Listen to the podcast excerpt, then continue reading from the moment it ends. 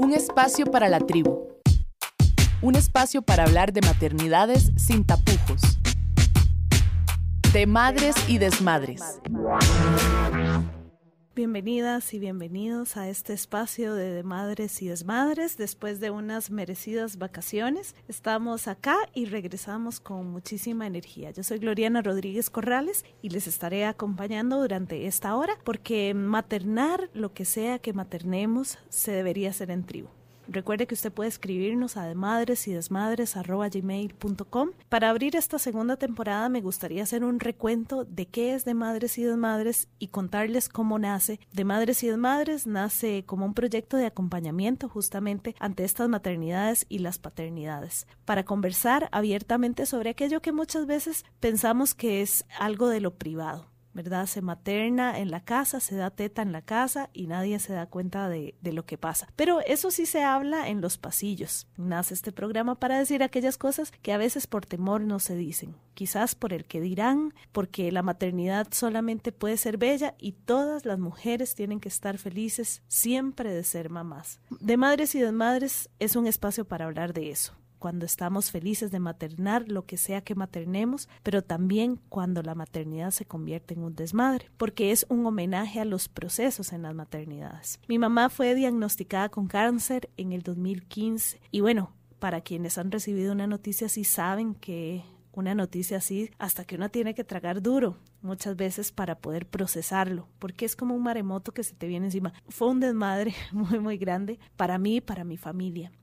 Y bueno, una se da cuenta que a partir de esos grandes desmadres, como lo puede ser la maternidad también, pues es una oportunidad para aprender, para aprender muchísimas cosas. En esa misma época mi hermana Adriana quedó embarazada y entonces ella estaba cultivándose y maternando una nueva vida, pero era un poco caótico el asunto de tener que estar maternando hacia una vida que conocíamos, que es esta la de carne y hueso, y hacia otras vidas que también son unos procesos de transformación que al estar vivos no sabemos y al estar vivas no sabemos cómo es ese otro proceso. Y bueno, por supuesto que mi forma para para atajar la situación fue buscar información y también es un espacio que tomo para agradecer a la escuela de Mamasol que fueron compañeras en este caminar, como dulas, como mujeres, acompañaron todo mi proceso de aprendizaje de cómo podía yo acompañar la maternidad de mi hermana en el desenlace de esta historia. O bueno, mi mamá falleció en el 2016 y ese mismo año nace mi sobrina. Y es muy interesante poder tener la vida y la muerte como binomios de aprendizajes.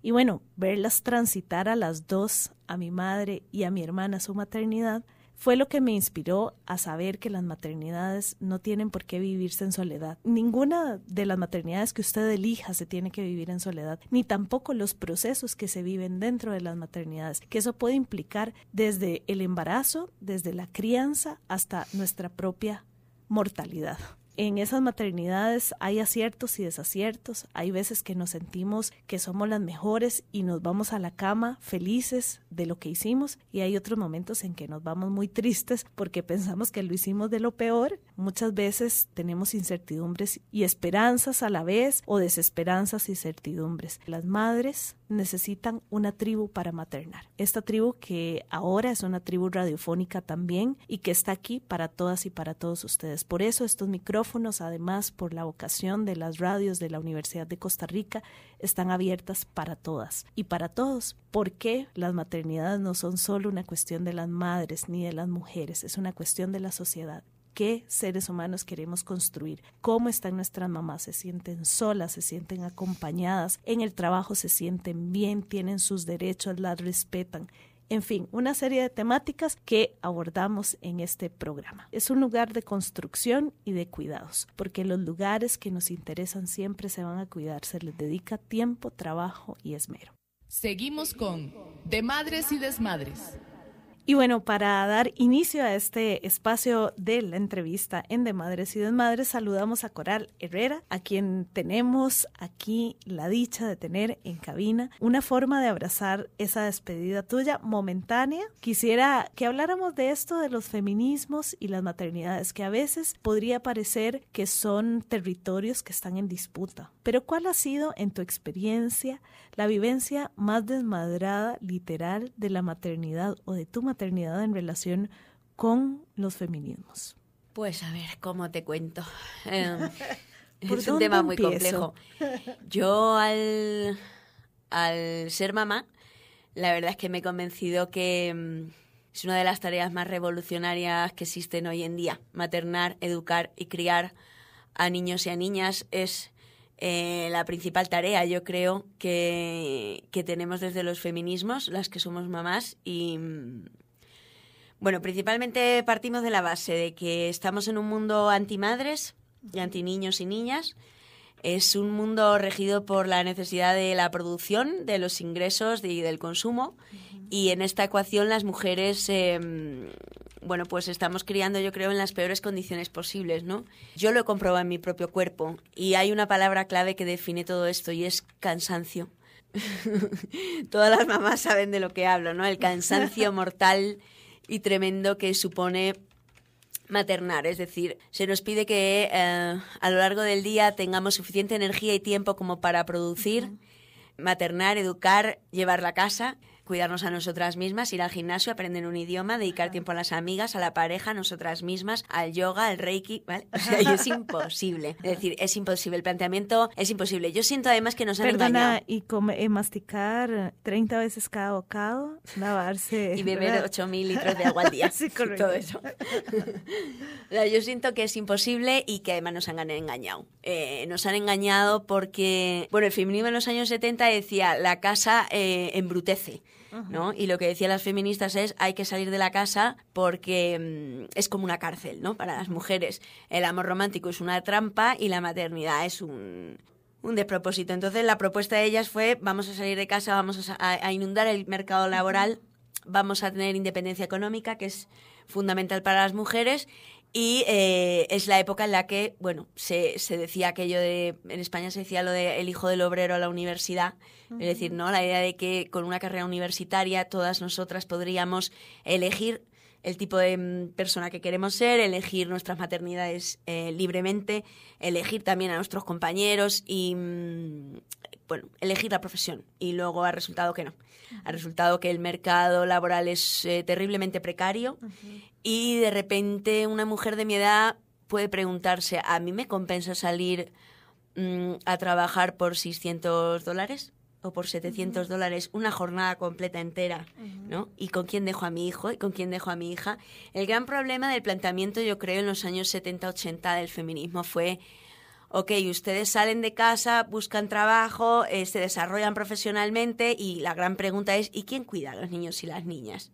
¿No? Entonces, para las mujeres de clase media, la solución ha sido pagar a mujeres más pobres para que nos cuiden a los niños y a las niñas, ¿no? Porque... Mm, en teoría no, no es justo pedirle a una abuela que ya ha terminado de criar a sus propios hijos y que ahora por fin puede hacer su vida y puede hacer todo lo que no ha podido hacer, decirle, no, ahora quédate en casa otra vez a cuidar a los nietos. Y no uno, sino varios, ¿no? Eh, no es justo explotar a las abuelas, pero yo creo que tampoco es justo eh, explotar a las mujeres más pobres y pagarles la mitad o menos del salario que nosotras cobramos, ¿no? Porque muchas mujeres dicen, es que si cobra, si una mujer que cuida a mi hijo cobra el mismo dinero que yo, pues yo no puedo trabajar o no me compensa trabajar, ¿no? Claro, porque siempre además se asume que el dinero de la mujer va para los cuidados, ¿no?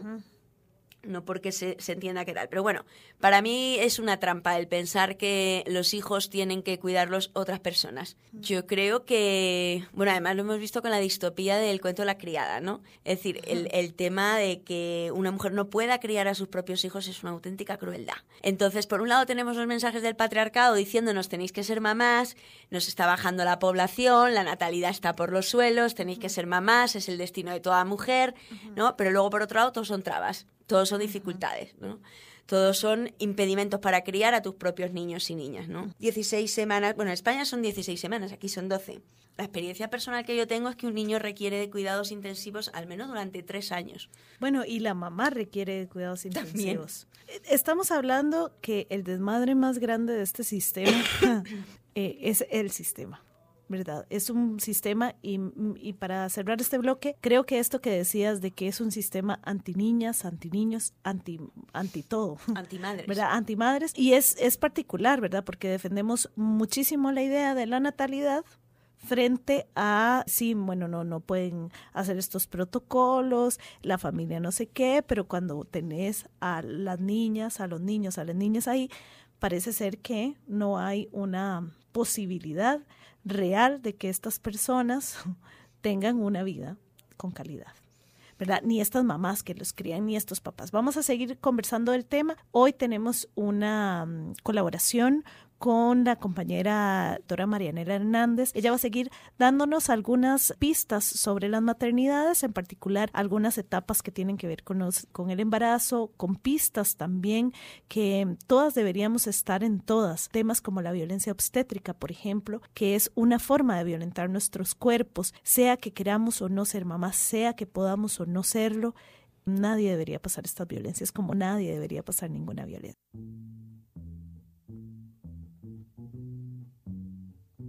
Hola, un saludo especial. Soy Marianela Hernández, directora de Medilaca Asesores Especialistas. Creo que convertirnos en madres es realmente el desmadre más grande de nuestra vida. Es curioso, pues hay algo verdaderamente especial detrás de este mágico proceso, pues a pesar de las dudas, del cansancio por las noches en vela, del peso de todas las nuevas responsabilidades o inclusive del dolor por los cambios físicos y emocionales que sufrimos las madres, hay algo que nos da una fuerza inimaginable para lograr no solo dar vida a nuestros bebés, sino también nutrirlos con nuestra leche y especialmente con nuestro amor. Todas estas nuevas experiencias nos revuelcan y muchas veces sentimos que no hay posibilidad de salir de ese túnel oscuro que muchas conocemos como el posparto. Sin embargo, sí la hay y la mejor herramienta para eso se llama apoyo. Necesitamos más amor y más empatía por parte de esta sociedad, pues simplemente se nos olvidó que somos la unidad funcional de la misma. Las mujeres como dadoras de vida, cuando pasamos por los procesos perinatales, necesitamos condiciones especiales básicas que se han ido dejando de lado con el establecimiento de protocolos hospitalarios en sistemas de salud que por muchos años han sido dirigidos por hombres. Habiendo dicho esto, hay dos cosas muy importantes que recordar. La primera es que somos mamíferas. Parir y dar el pecho son procesos naturales, para los que estamos perfectamente diseñadas. Y la segunda es que urge hacer medicina basada en evidencia. Y por supuesto, esto conlleva un cambio de conciencia, pues se ha demostrado científicamente que los protocolos que se han aplicado durante años están obsoletos. Debemos reaprender cómo brindar un apoyo desde la humanización del parto y el posparto.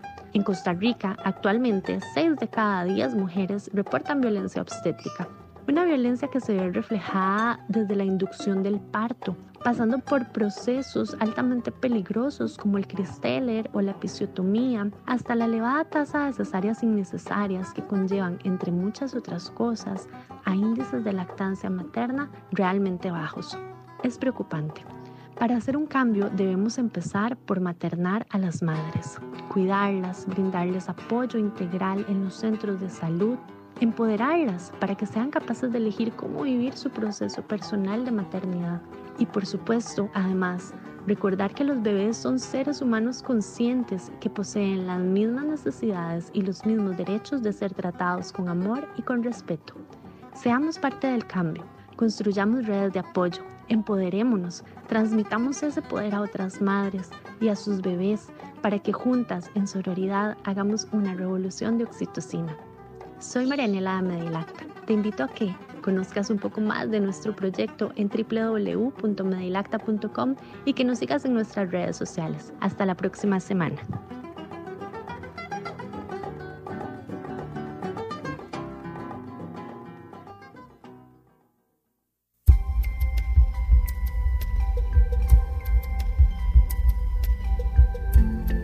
Para cambiar el mundo es necesario cambiar la forma de nacer. de madres y desmadres.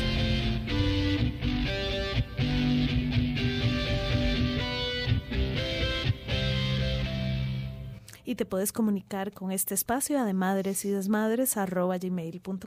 Agradecerle a todas las personas que están en sintonía de la 101.9 FM y también a todas las personas que se encuentran observando el Facebook Live. Hoy conversamos con Coral Herrera sobre feminismos y maternidades. Dos palabras que en algún momento de la historia generaban chispas, pero que todavía siguen generando conversaciones de conversaciones. ¿Hasta cuándo? No sabemos. ¿Cómo has congeniado vos la vivencia de las maternidades con la teoría feminista, Coral?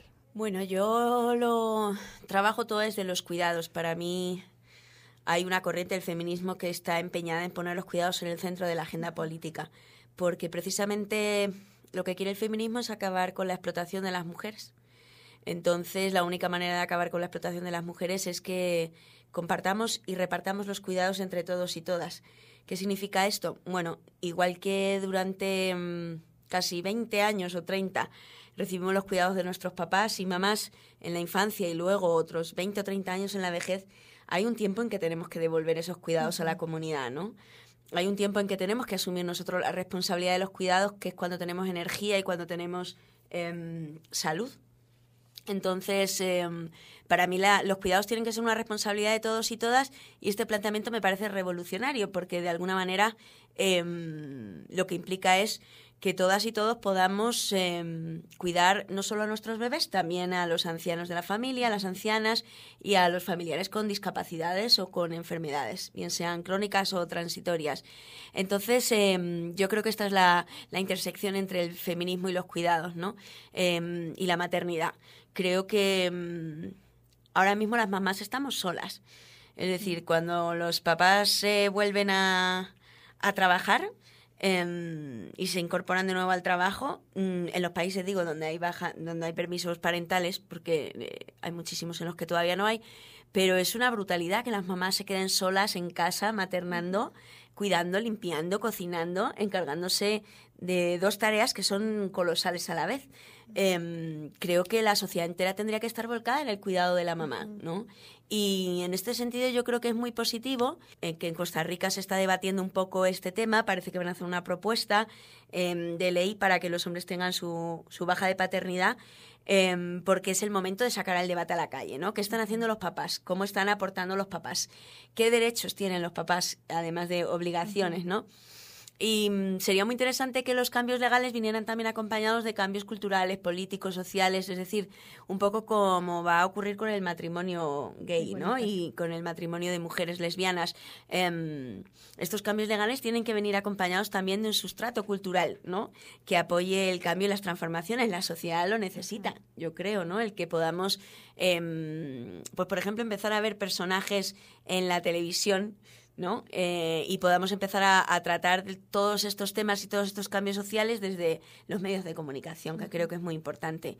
Yo creo que mm, ahora mismo la única solución posible para trabajar este tema es desde los feminismos, desde la idea de que, como he dicho antes, las mujeres tenemos derecho a cuidar a nuestras propias crías, creo que los hombres también, em, pero creo que los hombres tienen que luchar ellos por su cuenta Em, porque ahora mismo, fíjate, ¿no? Eh, si se llega a probar la bajada de paternidad en Costa Rica, tú dime, Gloriana, ¿cuántos hombres has visto manifestándose por las calles haciendo huelga general para pedir su derecho a cuidar a sus bebés? no ha habido movimiento social, no hay un movimiento de hombres ¿no? que esté em, bueno, pues pidiendo eh, un cambio en, en, las estructuras del mercado laboral, ¿no? porque ahora mismo yo creo que el, todo lo que es el mito de la conciliación es un mito. Y es un mito además que para nosotras ha supuesto una trampa, igual que la del amor romántico, ¿no? O sea, la idea de que sí puedes trabajar y a la vez ser buena profesional y a la vez ser buena mamá y a la vez ser buena esposa y buena madre, buena hija, buena nieta, buena amiga. No. O sea, es un cuento chino que nos han colado. O sea, son tres trabajos en tiempo completo a la vez. Siempre se habla de eso, ¿no? De la doble jornada laboral femenina que se lleva a cabo en todo el mundo. Todas las mujeres de clase muy baja, baja y media estamos sometidas a esa, a esa doble jornada laboral. Y nuestros cuerpos son los que soportan ese exceso de cansancio tan monstruoso y tan terrible que, que, que produce el intentar conciliarlo todo, el intentar... El tema es que no hay tiempo para el amor. Yo creo que este es el gran problema, que no hay tiempo para amarnos, para cuidarnos y, y los niños y las niñas necesitan muchísimo tiempo, em, porque es algo que les va a marcar de por vida, ¿no? El tiempo que pasan con los adultos y las adultas de su entorno. Sí, yo creo que esto es clave. Yo decía siete por decir un, número X porque creo que son tres en el papel, pero son más porque al final terminas siendo hija, siendo tía, siendo amiga, siendo la verdad. Sos un montón también eh, que tiene derecho a todo eso pero con unas jornadas como estas, que son extenuantes, la que no termina em, pues cansada, e, es, es, es, mentira, ¿verdad? Y eso es un tabú también, porque todas las mamás eh, al final del día deberían sonreír y ser, estar lo más de felices siempre. En el franquismo en España, durante la dictadura, se elaboró un manual para las mujeres, para las mamás y las amas de casa, y una de las cosas que, que te aconsejaban era que cuando tu marido llegase no le molestase con tus problemas ni con tu cansancio, ni estuvieses de, de, mala cara porque seguro que él lo había pasado peor y sus problemas eran mucho más importantes que los tuyos. Y tú no solo tenías que estar de buen humor y sonriente, sino guapa, eh, con tacones, vestida impecable, ¿no? Y la realidad es como tan distinta, ¿no? Porque lo, normal es que estés con los pelos de loca, sin depilar, con las uñas largas, que no has tenido ni tiempo para cortártelas, sin duchar, totalmente desquiciada, con la casa patas para arriba, ¿no? Y es muy curioso cómo mm, se nos pide que hagamos esto por amor. Y en realidad es trabajo gratuito. Y es una cosa que el feminismo está insistiendo mucho. O sea, eh, lo que ellos llaman amor, esto lo dice Silvia Federici, lo que ellos llaman amor en realidad es trabajo gratuito y no puede, no puede ser. O sea, la sociedad no se puede eh, seguir aprovechando de la energía y el tiempo de las mujeres, porque fíjate que para mí esto es muy importante. ¿Cuánto tiempo libre tenemos las mamás al día? ¿Y cuánto tienen los hombres, no? Creo que leí unos estudios que se hicieron aquí en Costa Rica y parece que era el doble. Ahora mismo no me acuerdo bien de las cifras, pero los hombres disfrutan del doble de horas de tiempo libre al día que las mujeres. Esto implica que los hombres tienen tiempo para hacer deporte, para estudiar otra carrera, para tener amantes, para mm, tener sus amigos, para descansar, ¿no? Y nosotras no tenemos tiempo absolutamente para nada. Es decir, no nos podemos dedicar a nuestras pasiones, tampoco podemos dedicarle tiempo a nuestra carrera profesional. Eso supone una desventaja tremenda y, yo creo que así es muy difícil también quererse bien y construir una familia feliz, que es lo que nos están pidiendo, ¿no? Una familia feliz no se puede construir desde la base de la explotación femenina. No. No, no, y eh, familias felices, porque también esa es la gran trampa, ¿verdad? El traer de vuelta esa familia, esa idea de familia, que yo además me pregunto cuándo existió esa tal familia, digamos, sin, sin lo que yo a lo interno llamo pues sus empelucamientos, es decir, sus sus reveses, sus cosas, sus eh, dimes y diretes, sus secretos, sus sombras, sus violencias, todo. Es decir, no, no, no podemos hablar de una sola familia cuando no permitimos que se construya ni esa ni cualquier otra, ¿verdad? Y es además ese ideal que es la trampa también de este ideal del amor romántico del que Coral también nos ha hablado en, en otros espacios de Radio U. Nadie nace aprendida o aprendido. De madres y desmadres. Muchísimas gracias a todas las personas que sintonizan 101.9 FM en Radio U y también a todas las personas que están observando y escuchando y compartiendo este programa a través del Facebook de la radio. Y bueno, si a usted le gusta, también puede compartirlo, puede reproducirlo, enviarlo a sus compañeras, compañeros y demás personas que están interesadas en este tema. Hoy conversamos sobre feminismos y maternidades. Estamos conversando con Coral Herrera y hemos dicho cosas muy interesantes, bueno, más Coral que yo, pero ¿cuáles son algunos límites em, que se imponen desde ciertos discursos o desde ciertas eh, narrativas feministas hacia el tema de las maternidades. Hablaste de, la época de los setentas y, y un poquito más atrás también, diría yo. ¿Qué podríamos decir ahorita sobre esas aperturas en el feminismo o tal vez rupturas? No sé. Bueno, yo creo que mm, en el feminismo estamos muy patriarcales y lo digo así tranquilamente.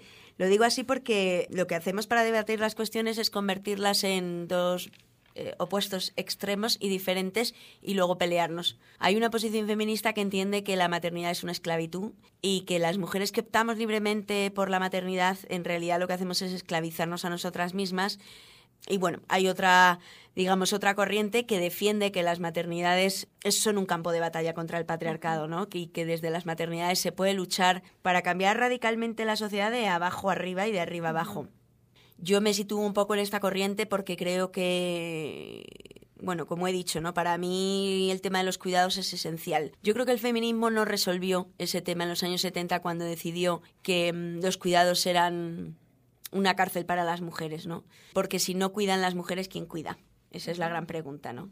Entonces, yo creo que la propuesta más sensata y lógica y racional del mundo es que los compartamos entre todos y que no recaigan en nosotras únicamente, ¿no? Además, está comprobado que en el caso, por ejemplo, de los hombres, los hombres que cuidan son menos agresivos y menos violentos, los hombres que cuidan, bueno, tienen otra forma, aprenden a relacionarse con el mundo de otra manera, ¿no? Por eso creo que, bueno, que es tan importante sacar el debate a la calle y debatirlo las veces que haga falta con todo el amor y todo el cariño del mundo, porque yo creo que de lo que se trata no es de debatir si es patriarcal o no la maternidad, sino de cómo podríamos liberar a las maternidades del patriarcado.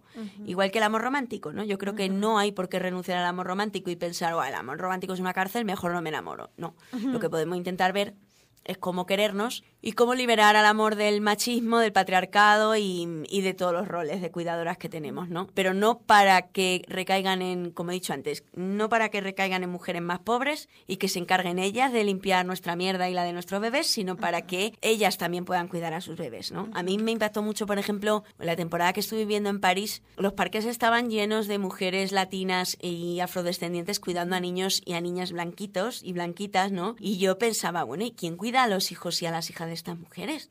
Porque ellas no pueden cuidar a sus propios bebés. ¿Cómo es posible, no? Que tengan que cuidar a unos hijos que no son suyos, ¿no? Y realmente ahí es donde ves que está todo mal. Y, y ahí es donde también se abre una puerta para el trabajo, el debate y la reflexión. Deberíamos tener unos horarios racionales que nos permitieran compaginar de verdad maternidad y crianza. Y deberíamos tener unos ingresos básicos asegurados todas las mamás del mundo, creo yo, para poder criar y, y educar en casa la que quiera porque creo que eso nunca debe ser una obligación, ¿no? Yo creo que para muchas mamás la maternidad es una tortura porque se hace en solitario, básicamente. Entonces creo que si construimos redes de cuido y de afecto y de apoyo mutuo, nuestras vidas serían mucho más bonitas y mucho más fáciles. ¿Qué quiero decir con esto? Bueno, pienso un poco en el mundo rural, ¿no? Donde todavía los niños y las niñas eh, están siendo criadas en comunidad, prima las tías, las madres, ¿no? Toda la comunidad, digamos, que se vuelca en el cuidado de niños y niñas y las madres no se ven, digamos, castigadas, ¿no? Porque lo que nos pasa hoy en día a las mamás es que estamos castigadas. Castigadas en casa, castigadas sin salario, castigadas a no poder criar a nuestras hijas, hijos en comunidad. Yo creo que hay que volver un poco al concepto de tribu y si no hay, armarlo como sea, porque realmente lo que más nos afecta a las mamás, a todas, no es solo el cansancio, es la tremenda soledad que sentimos, ¿no? Encerradas en casa y esperando que llegue el compañero para lanzarle al bebé hacia los brazos y salir corriendo, ¿no? De alguna manera, yo creo que la maternidad es un punto central del feminismo, porque mm, si las maternidades no son libres y elegidas, no, no estamos haciendo nada, ¿no? Yo ahora venía pensando, ¿no? Bueno, pienso que ninguna sociedad podrá ser plenamente desarrollada si sigue obligando a las niñas y a las mujeres a ser mamás. Yo creo que en todo momento las maternidades deben ser libres y elegidas, ¿no? Y creo que además eso nos permitiría ayudar con el, bueno, nos permitiría acabar con el maltrato infantil. Es decir, es, no hay mayor castigo para una mujer que tener que cuidar de hijos y hijas sin querer hacerlo, ¿no? Y en este sentido hay que reivindicar todos los derechos que tenemos las mamás y las mujeres a no ser mamás. Es decir, que dejemos de presionar socialmente a las mujeres que no desean ser madres, que dejemos de pedirle explicaciones, ¿no? De, pues, y, y también de presionarlas con la idea de que algún día se van a arrepentir o esta idea de que las mamás, las mujeres que no quieren ser mamás son egoístas, ¿no? Las mujeres no hemos nacido para cuidar y para criar. Yo creo que eso es algo que tiene que ser elegido. y vocacional, además. Porque para cuidar hace falta toneladas de generosidad, Hace falta toneladas de cariño, hace falta toneladas de amor, de paciencia, muchísima, muchísima paciencia. Y el trabajarse una todo el tiempo, ¿no? Porque la maternidad te enfrenta a tu propia sombra, ¿no? Y a tus propias oscuridades y a tus propias miserias. Y es un proceso muy interesante y muy lindo cuando tú empiezas a trabajártelo pues para ser mejor persona y para mm, hacer la vida de tu gente más, más fácil y más bonita y también para hacértela a ti. ¿Cómo has ensayado vos otras formas de tu maternidad? En mí misma, pues... Em, la verdad que a mí me ha tocado duro porque yo aquí en Costa Rica, bueno, las mamás que tengo de mi edad, o sea, las, las mujeres de 42 años todas tienen nietos o nietas. Entonces yo he llegado a la maternidad muy tardíamente y además desde una situación inmensa de privilegio, ¿no? Yo tuve mis primeras relaciones sexuales cuando yo quise y con quien yo quise, con información y protección. Toda mi vida sexual ha sido maravillosa. Nunca he sufrido agresiones sexuales, no he tenido embarazos no deseados. He nacido en un país donde el aborto está permitido, es seguro y gratuito. Y he elegido la maternidad cuando a mí me ha apetecido. En ese sentido, pues me siento una mujer inmensamente privilegiada. Y además, la manera en que me enfrento a la maternidad ha sido intentando disfrutarla. Lo que pasa es que, bueno, me ha tocado muy duro porque no tengo red familiar aquí en Costa Rica. ¿No? Digamos que, bueno, la mitad de mi familia está en El Salvador, la mitad de mi familia está en España y he tenido que construirme una red de mujeres, claro, más jóvenes que yo, yo soy la abuelita del grupo, eh, un poco en torno a la comunidad de crianza de Maru, que, que, bueno, que me acogió con los brazos abiertos y con la que he podido, bueno, pues... Em, tener un entorno para criar a mi niño, ¿no? Que mi niño se, se, relacione con otros niños y con otras niñas en un entorno feminista, en un entorno ecologista. Y esta comunidad de crianza yo creo que ha sido lo que me ha salvado a mí un poco la vida, ¿no? El tener un, espacio donde poder compartir con otras mujeres y donde poder socializar yo también, más que el niño, es una noda que necesita socializar, ¿no? y sobre todo eso, porque es que en nuestro entorno, pues la gente tiene nietos y nietas. Y, y yo llegué tarde y llegué, bueno, pues fuera de, de mi país de nacimiento, ¿no? También yo creo que eso es un poco lo que me empuja ahora a volver a España, ¿no? También a tener, bueno, la red familiar y mm, de cuidados y apoyos mutuos con mi gente, ¿no? Un poco, porque realmente, mm, bueno, mi vida ha sido, como yo me he organizado, es que por la mañana, durante todo el día soy mamá y trabajadora del hogar, junto con mi compañero, y a las 7 de la tarde empieza nuestra jornada laboral, o sea, la de los ingresos, ¿no? Mi lucha permanente ha sido cómo no quedar dormida a las 7 de la tarde cuando duerma el bebé, para poder estar al menos otras 5 horas o las que sean de, jornada laboral. Para mí ha sido casi imposible intentar conciliar, ¿no? Al final, es el, como tienes que sacrificar algo, pues lo que yo sacrifico ha sido mi sueño. Es decir, para intentar llegar a las tres cosas, ¿no? Trabajo doméstico, de crianza y cuidado sin trabajo productivo, ha sido renunciar al, al sueño. Ahora es verdad que estoy más liberada, ya el bebé tiene tres años y medio, entonces ya es otra cosa, pero sí que el primer año de de vida fue tremendo, ¿no? Porque además yo he optado por un tipo de crianza, pues eso, con apego, he optado por la de lactancia demanda y me encuentro todo el tiempo unas resistencias terribles, ¿no? Ayer yo ponía en mi Facebook que yo he hecho cosas muy escandalosas a nivel político en España eh, con mi activismo, pero la cosa que más ha escandalizado a mi gente ha sido la lactancia materna más allá de los seis meses. Al principio todo bien, ¿vale? Pero cuando ya más allá de los seis meses, ¿no?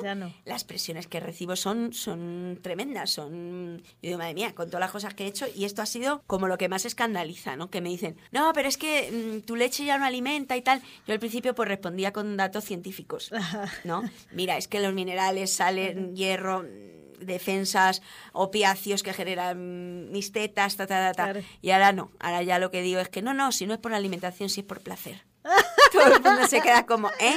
Ah, Porque existe una especie de obsesión. Yo creo que uno de los grandes problemas de nuestra cultura es que nos, nos obligan a las mujeres a maternar, pero luego nos piden constantemente que nos separemos de nuestros hijos. Y hay una obsesión total por separar a la madre del niño y además se hace de una manera absolutamente traumática, ¿no? Entonces, hay gente que, que sí, sí ve la lactancia un acto sexual, ¿no? Que creo que eso también escandaliza mucho. Para mí, la verdad es que es maravilloso, pero poca gente entiende, ¿no? Cuando yo digo, bueno, es que nos gusta a los dos, disfrutamos los dos, y yo siempre digo, ¿no? Cuando el niño vaya a entrar a la U, ya le quitamos la teta.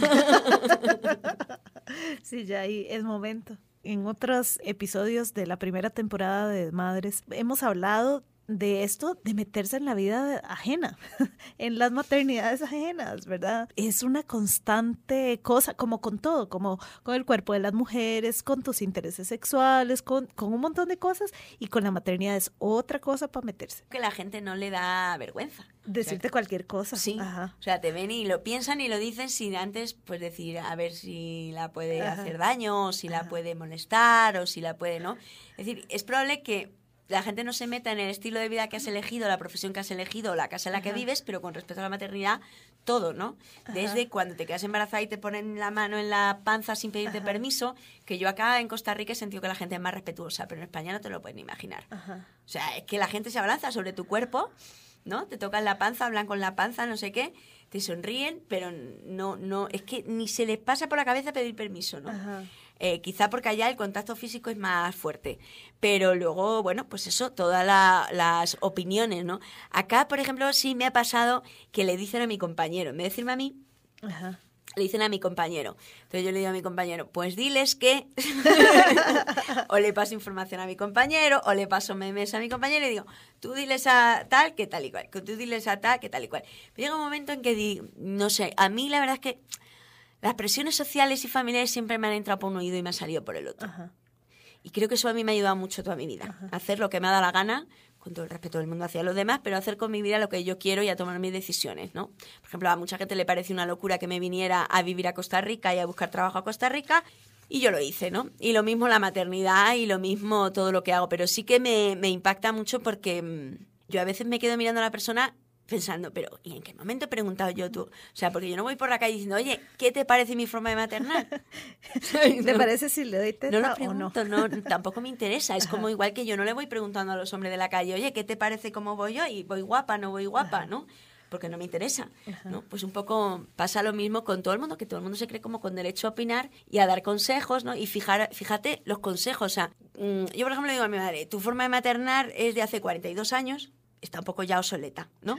A mi compañero también, él fue papá muy joven y digo, bueno, es que estamos en el siglo XXI, ¿no? Eh, y estas son otras formas de maternar. Yo he tenido que eh, leer mucho y luego explicar todos los conocimientos que he ido adquiriendo y también, mira, lo que me dice el cuerpo y también lo que me dice el sentido común. Y he tenido que mm, defender mucho mis posturas, creo que me ha ayudado a empoderarme, la verdad. Pero también alguna vez me ha hecho sufrir un poco, ¿no? El, el, acoso constante. Por ejemplo, hay una cosa que no entiendo y es por qué en vez de decirme a mí algo se lo dicen a mi hijo. Normalmente, si me quieren decir, por ejemplo, a mí, oye, ¿no llevas ya mucho tiempo dando la teta? En vez de decirme a mí, ahora se lo dicen al niño. Y eso ya no, ¿sabes? Como conmigo métete lo que te dé la gana, pero al niño déjale en paz, ¿no? Bueno, eh, agradecemos a todas las personas que han estado en sintonía y vamos a leer los comentarios. Denise Bermúdez dice, los críos están al garete y esto impacta las bases de la sociedad. Se nos vende esa falsa idea de que es calidad entre comillas, en lugar de cantidad. A mí me hace muchísima gracia cuando escucho a una mamá decir, es que voy a emprender para tener más tiempo con mis hijos. Nadie puede estar en dos lugares al mismo tiempo. Sea emprendiendo o como asalariadas, es importante tener en cuenta el concepto de estar presentes en el aquí y en el ahora. Eso solo lo podemos lograr estando al 100% sin autoengañarnos para cumplir con un parámetro social. Bueno, lo que decías de la jornada después de las seis de la tarde.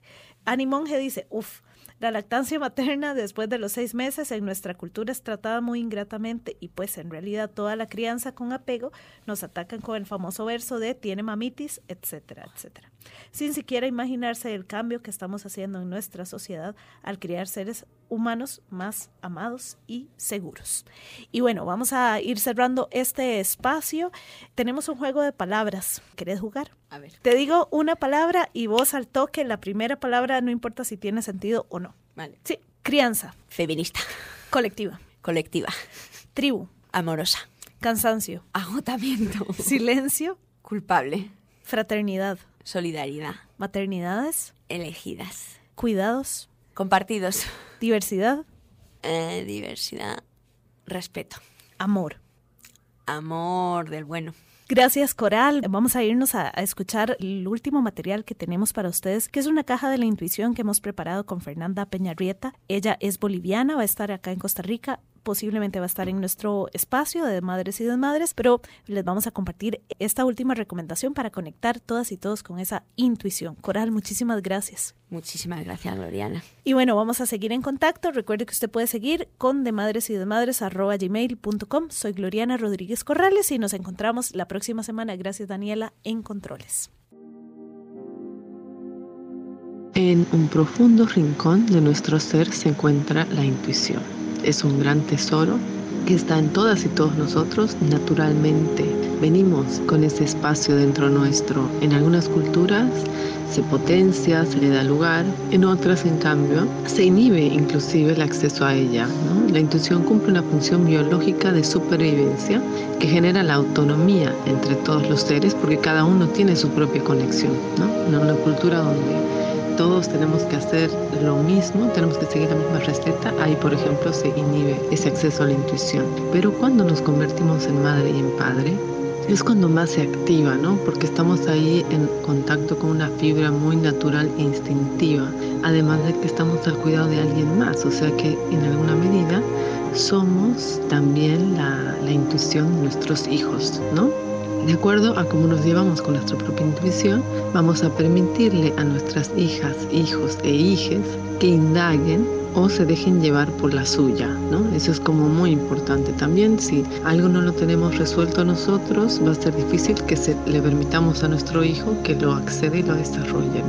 La intuición requiere sobre todo de fe y de confianza. Es como tirarse a la piscina, ya que está llena de miedos. Bueno, en esto, en estas sociedades o cuando hemos tenido experiencias como muy traumáticas, tenemos también el bloqueo a ciertas emociones. Y por ello es muy bueno que contemos con una hoja de ruta hacia la intuición, sí, hacia ese rinconcito. Es un lugar caliente, ese rinconcito de la intuición es calentito, es certero, es cómodo, es conocido. Y por eso nosotras acá nos comprometemos a traerte cada semana algunos elementos para que tú hagas tu propia hoja de ruta a tu intuición, para que recuerdes ese camino a casa es válido para todas, para todos, también para los padres, las madres, también para quienes no son madres de hijos, pero estamos activando el maternarnos a nosotras mismas, ¿no? La intuición será muy importante para que nos podamos conectar con lo que necesitamos y podamos dárnoslo. Entonces, de esa manera ejercitamos el autocuidado. Y el primer tip que queremos dejar hoy es la práctica del silencio. Darte momentos al día, tal vez al principio programados, en cualquier circunstancia, desde cuando estás limpiando, cuando estás dando la teta, cuando estás en la ducha, cuando estás mirando las estrellas y mejor si además te quitas los zapatos, en ese momento haz silencio de tu mente, de tu autoexigencia, de las voces ajenas, ¿sí?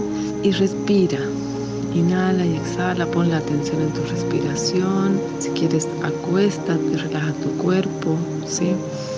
O también puedes hacerlo haciendo una actividad y solo eso.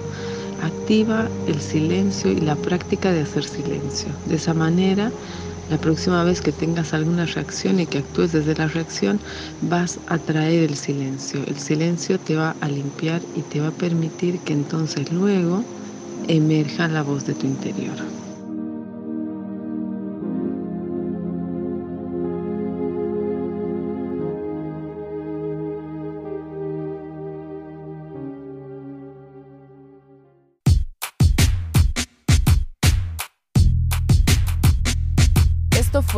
De Madres y Desmadres.